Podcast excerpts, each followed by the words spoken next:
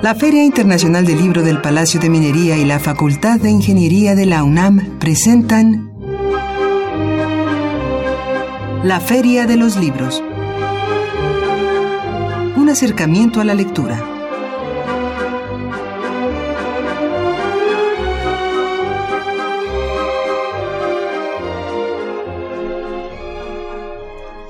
Amigos, ¿cómo están? Muy buenas tardes. Eh, sean todos ustedes bienvenidos a una emisión más de la Feria de los Libros.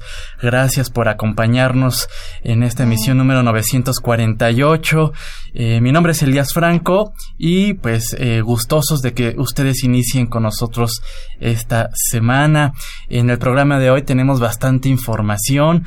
Antes de comentar qué tendremos, permítame recordar nuestras vías de comunicación. Se puede poner en contacto vía telefónica al 55 36 89 89.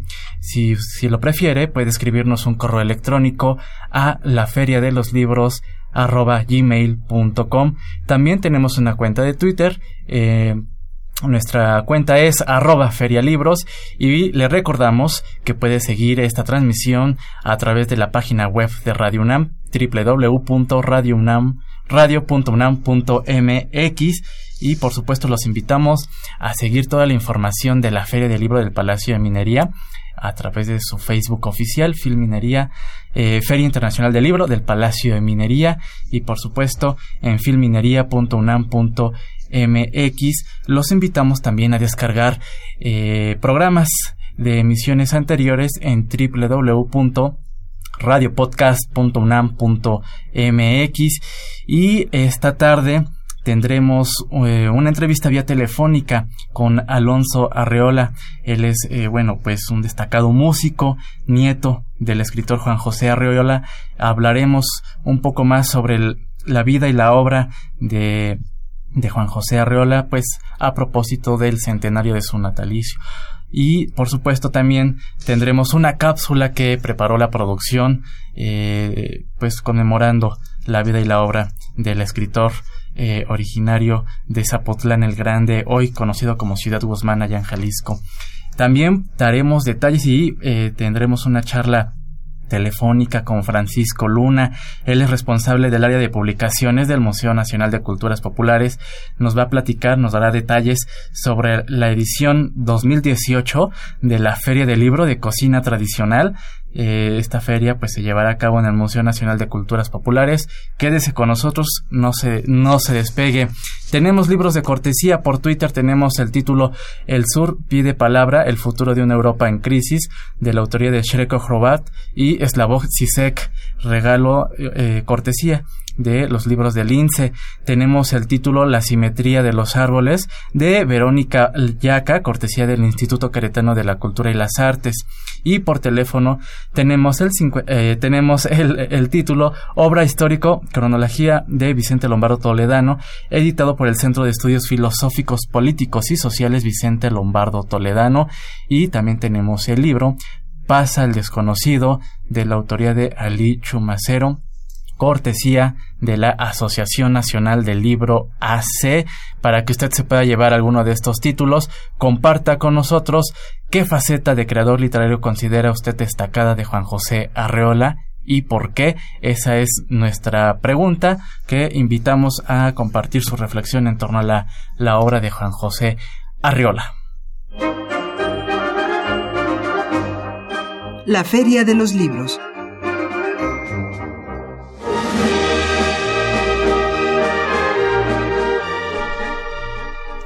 Estamos de regreso en la Feria de los Libros y ya tenemos en la línea telefónica a Alonso Arreola. Eh, pues él es eh, músico, bajista, compositor, escritor. Eh, ha colaborado con pues destacadas figuras del rock, del pop, del jazz nacional, también internacional, con algunas agrupaciones y por supuesto también ha estado involucrado en proyectos literarios como Las Partículas Horizontales junto al escritor francés Michael Houellebecq y eh, trabajos multidisciplinarios como Arreola por Arreola, Bestias y Prodigios en torno a la obra de su abuelo, el escritor Juan José Arreola. Alonso, muy buenas tardes, bienvenido a la Feria de los Libros. ¿Qué tal? ¿Cómo estás, Elías? Muy buenas tardes, saludos a quienes te escuchan. Eh, pues gracias por tomarnos la llamada y sobre todo para platicar eh, sobre eh, tu abuelo, a 100 años de su nacimiento, y por supuesto también eh, estuviste involucrado en esta exposición que eh, se inauguró en la librería Rosario Castellanos, ¿no es así? Efectivamente, mm, como bien dices, este año en torno al centenario eh, se han desarrollado muchas actividades y eh, pues me han invitado a colaborar alguna de ellas. Efectivamente, la última fue esa exposición en el Fondo de Cultura Económica en la librería Rosario Castellanos. Sí. Como tú sabrás, mi abuelo aunque fue un autodidacta, siempre dijo en distintas entrevistas que si alguna suerte de universidad había tenido en la vida, ese había sido su paso por el fondo, ¿no? Sí. Eh, porque aquí no solamente entró muy joven, eh, a finales de los cuarentas, como corrector, escritor de cuartos de forros, incluso una, una anécdota muy bonita de cuando se hace un concurso para ponerle nombre a una colección, y gana él con lo de los breviarios. Sí. Y bueno, más tarde, desde luego, también sus libros estarían allí editados. Entonces, eh, fue como un, lugar importante para él y de tal suerte que ante la invitación de, estar algunos objetos y documentos, acuarelas, etcétera, eh, para la exposición, pues nos dio mucho gusto hacerlo, digamos, en familia. Claro. Este, sobre todo porque el Fondo de Cultura va a editar dos libros que muestran como una faceta bien diferente de él. Uno es un libro de acuarelas y poemas y el otro es eh, una iconografía con muchas fotografías inéditas, lo cual resulta interesante, pues como sabes, se trataba de un, pues, de un personaje bastante histriónico. Totalmente. Entonces, este, esa es una de ellas. También montamos una exposición muy grande, bueno, no grande de tamaño, pero con muchos más objetos, que duró un par de meses en la Casa del Lago, ¿no? Que fue un inventario. Este, y en fin, eh, creo que el, centenario ha servido justo para pues, revisitar su obra y su persona creativa desde muy distintas este, perspectivas. ¿no? Así es.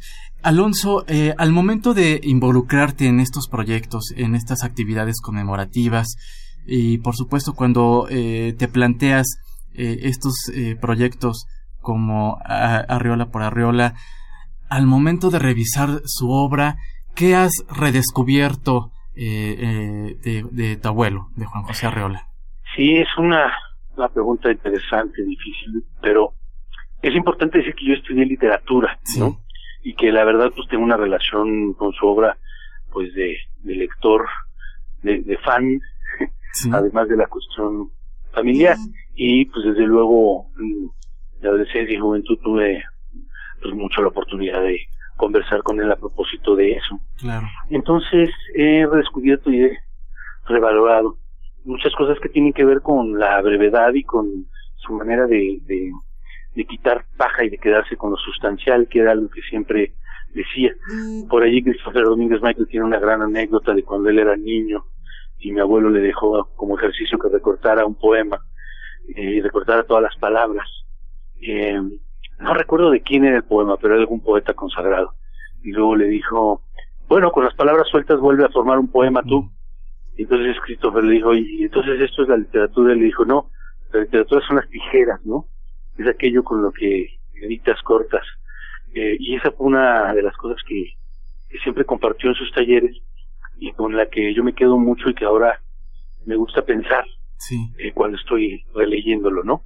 Desde luego también hay muchas otras cosas que en el contexto actual merecen como una una visión diferente creo no por ejemplo he pensado mucho recientemente en, en su relación con la mujer en la literatura no porque en torno a ellos se dijeron siempre muchas cosas y creo que estuvo plagado de malos entendidos ese este esa aproximación no así es. Eh, y que ahora también me ha dado mucho que pensar eh, otra cosa que me fascina de su obra y en torno a la cual he trabajado dos espectáculos diferentes, como el que dice de Arreola por Arreola, Bestias y Prodigios, y otro que fue La Migala, una lectura suicida que estrené en el claustro de Sor Juana la semana antepasada, es eh, la, la, la, importancia de los animales en su obra, ¿no? Estamos hablando no solo de aquellos que aparecen en el bestiario y que sufren esta humanización, digamos, eh, sino también en muchos otros animales que aparecen en su obra y que sirven como vehículos para múltiples ideas y reflexiones, ¿no? eh, digamos que esas cosas eh, se han avivado en mí ahora de, visitando en su centenario, ¿no? Claro.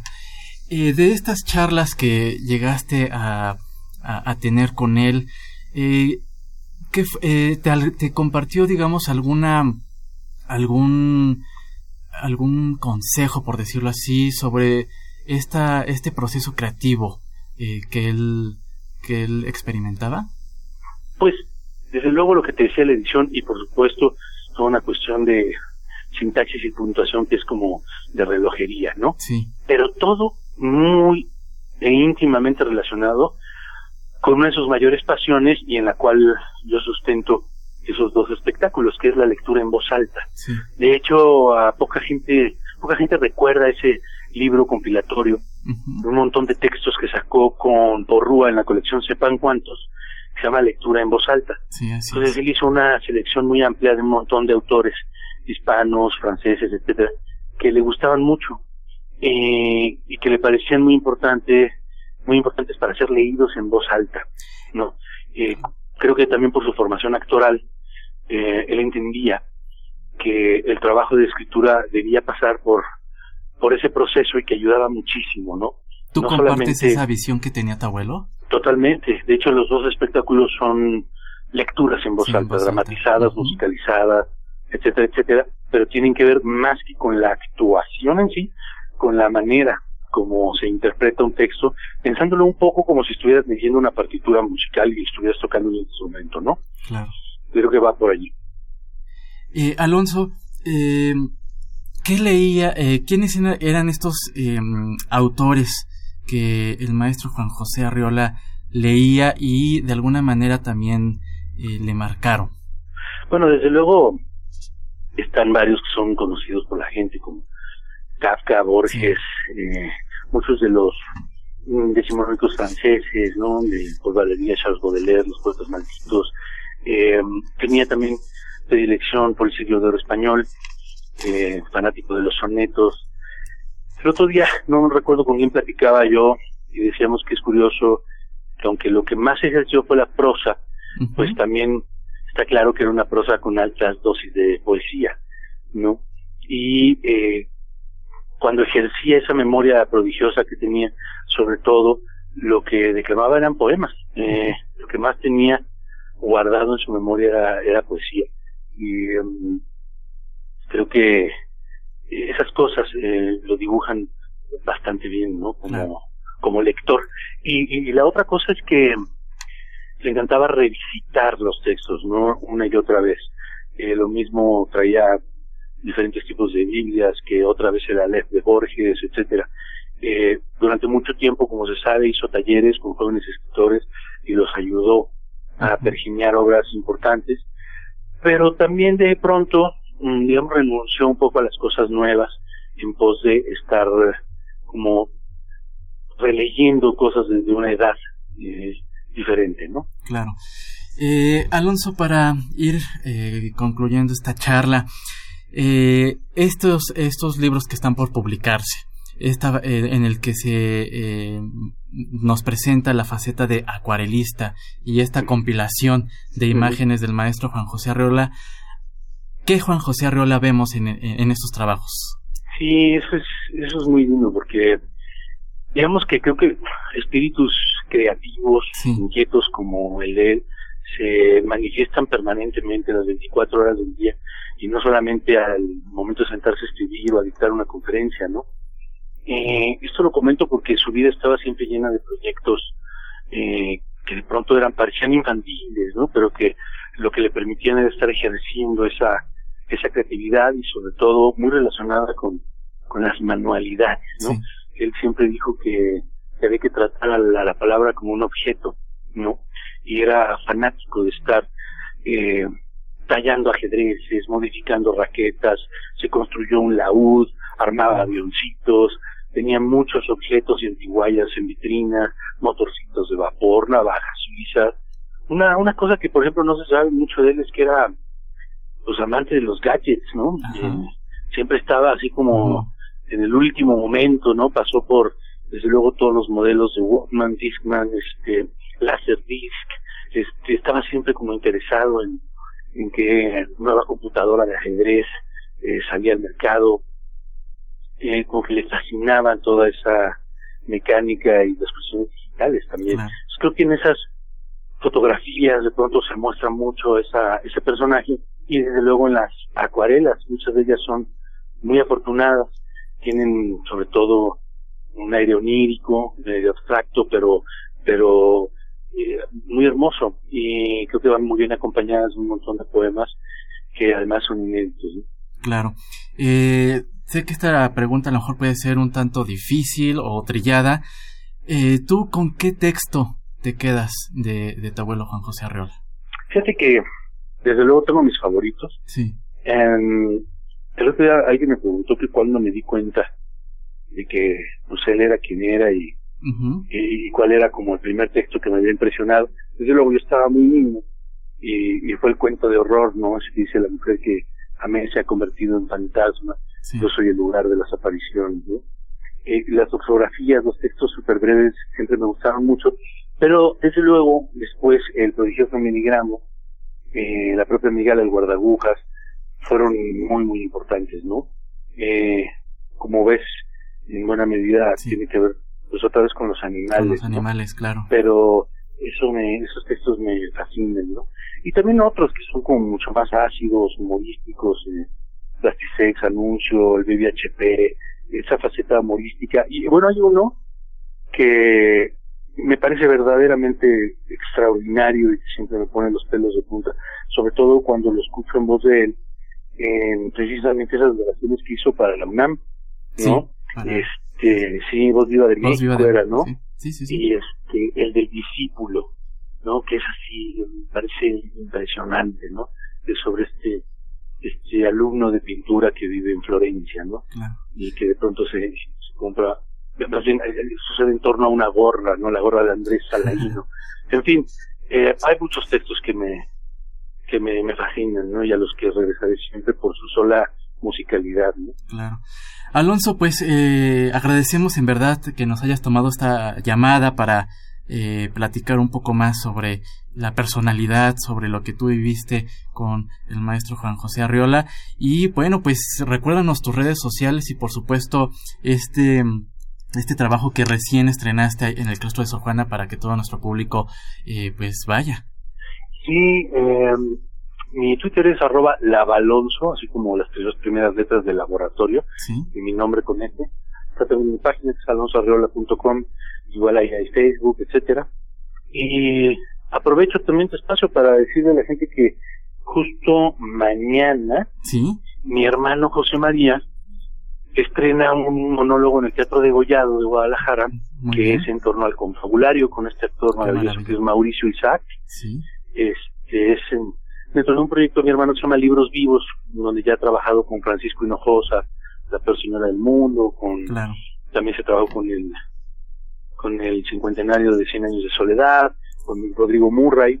Entonces mañana y pasado mañana va a estar presentándose eso en el degollado de, Guadalajara. Perfecto, pues ahí está la invitación, Alonso Arriola, muchísimas gracias. No, hombre, a ti les un abrazo a todos. Que estés muy bien, hasta luego. Nosotros vamos a una cápsula y regresamos. ¿Qué es para ustedes la poesía? Muy bien que lo propongas, porque en realidad todo lo que importa y vale en este mundo, es decir, lo que legitima nuestra condición de hombres, es lo poético, sea en palabra, sea en artes plásticas, sea en actitudes humanas. Eh, no vale la pena de referirnos a qué significa la palabra poesía, pues creación. En realidad, la poesía es la posibilidad de ser real del hombre, su posibilidad de crear. Estamos hablando de lenguaje. Eh, la poesía es un fenómeno, desde luego, lingüístico, de ordenación de palabras. Cuando hay una urgencia auténtica de comunicar una experiencia íntima o nuestra percepción del mundo externo, la resta, la voluntad expresiva, crea la ordenación de las palabras que es estricta. André Gide llegó a hacer una broma casi diciendo, crea una forma bella, porque una idea más bella todavía vendrá a alojarse en ella. Y es, la forma es bella, aunque sea involuntaria, inocente, como nos ha dicho Borges, es una nostia de perfección, una nostalgia de manifestación, una nostalgia de armonía.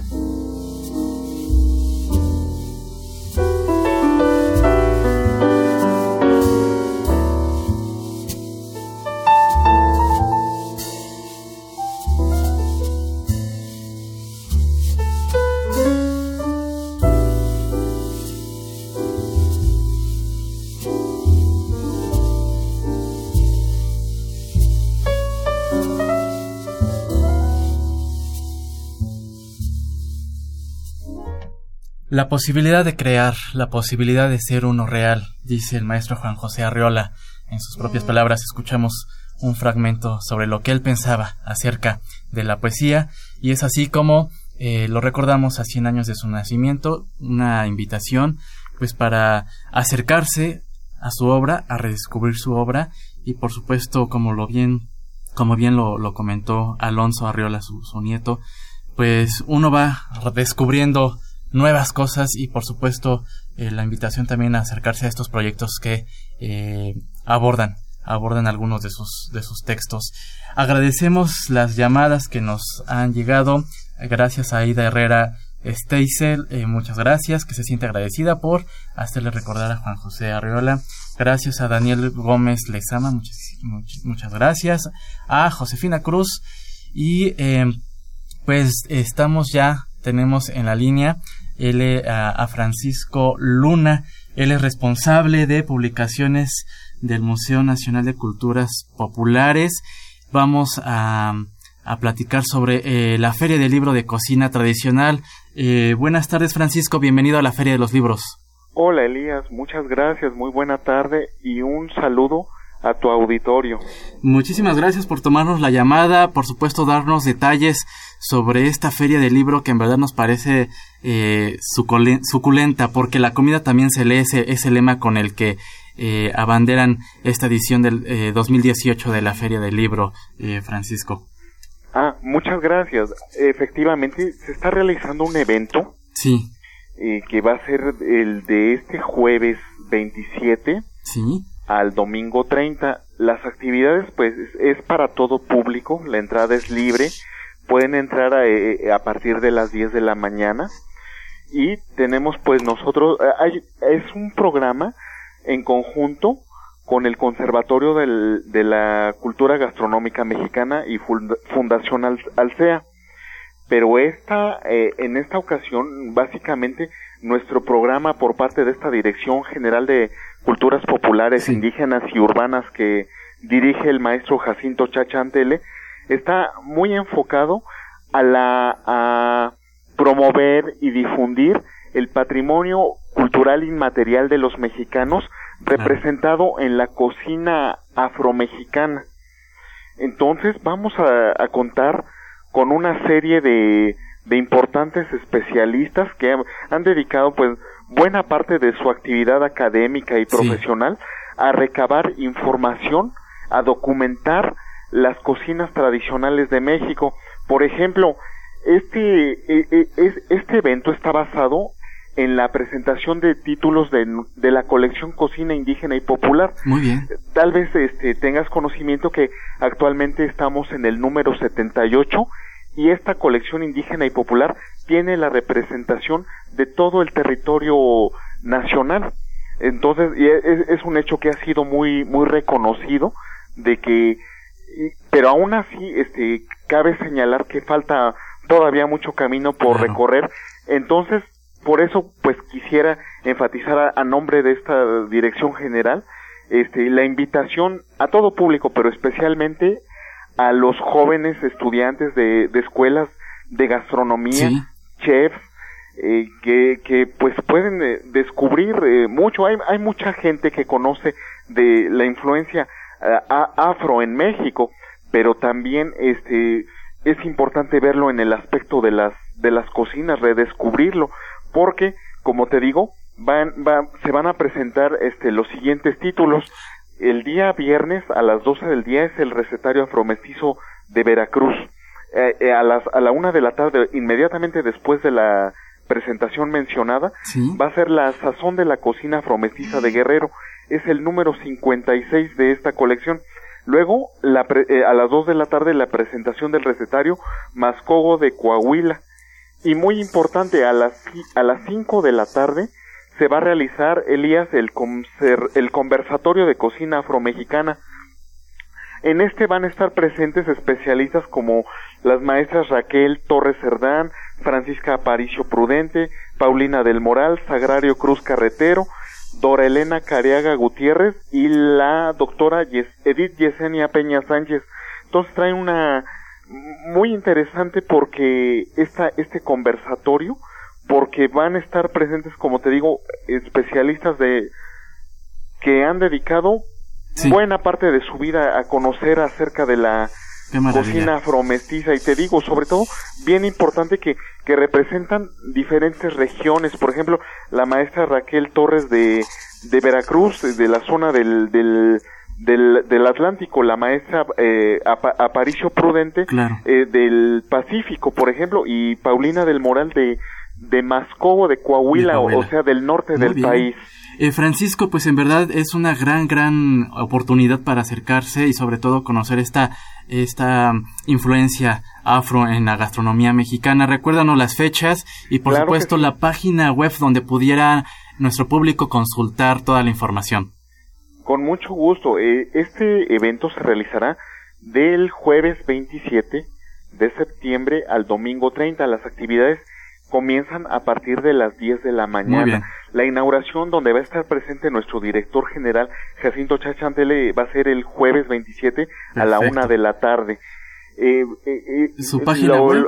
desde luego puede ser este, en Culturas Populares. Perfecto. www.culturaspopulares este, .gov.mx. Muy bien, Francisco Luna, pues agradecemos que nos hayas tomado la llamada y por supuesto extendemos la invitación a que todo nuestro público se acerque a la Feria del Libro de Cocina Tradicional. Y especialmente jóvenes estudiantes, pues con mucho gusto los esperamos. Muchísimas gracias, Francisco Luna. Muy buenas tardes y todo el éxito en esta feria. Gracias, Elías. Hasta luego. Hasta luego. Pues ahí la invitación y el tiempo se nos está terminando y tenemos esta semana también la Feria Internacional del Libro Universitario FilUni 2018. Esta se estará llevando a cabo en el Centro de Expositores y Congresos, ubicado en la Avenida del Limán número 10 en Ciudad Universitaria. En esta ocasión, la Universidad Nacional de Colombia es la invitada de honor.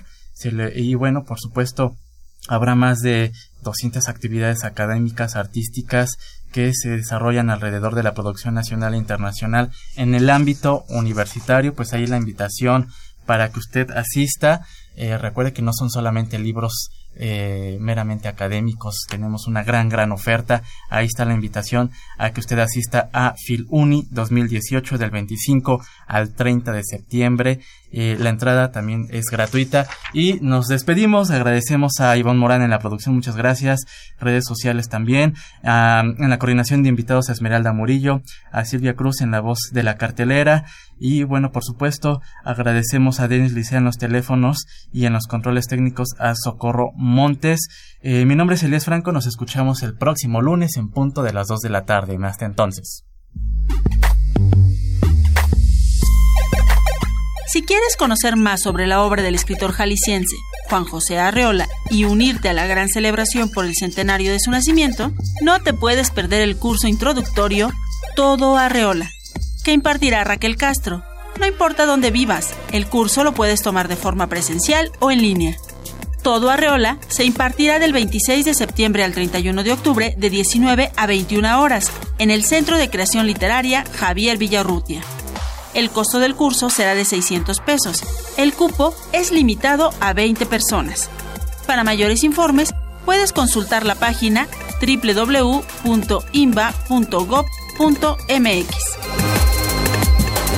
En más actividades dedicadas y con el apoyo de la Coordinación Nacional de Literatura del IMBA, te invitamos a la charla Consultorio Literario de la Feria y Bestiario, en el marco de los festejos por el centenario de Juan José Arreola.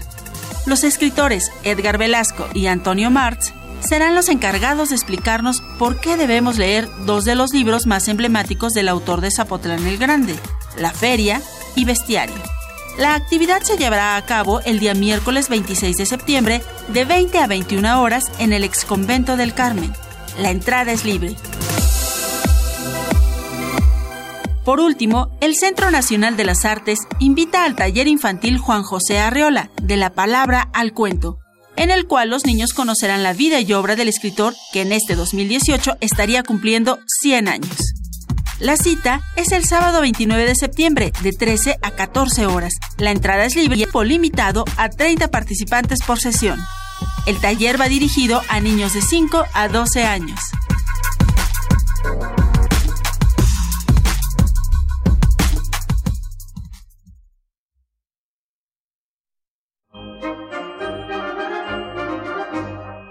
La Feria de los Libros. Un programa de la Feria Internacional del Libro del Palacio de Minería que organiza la Facultad de Ingeniería en coproducción con Radio UNAM. Idea original Fernando Macotela.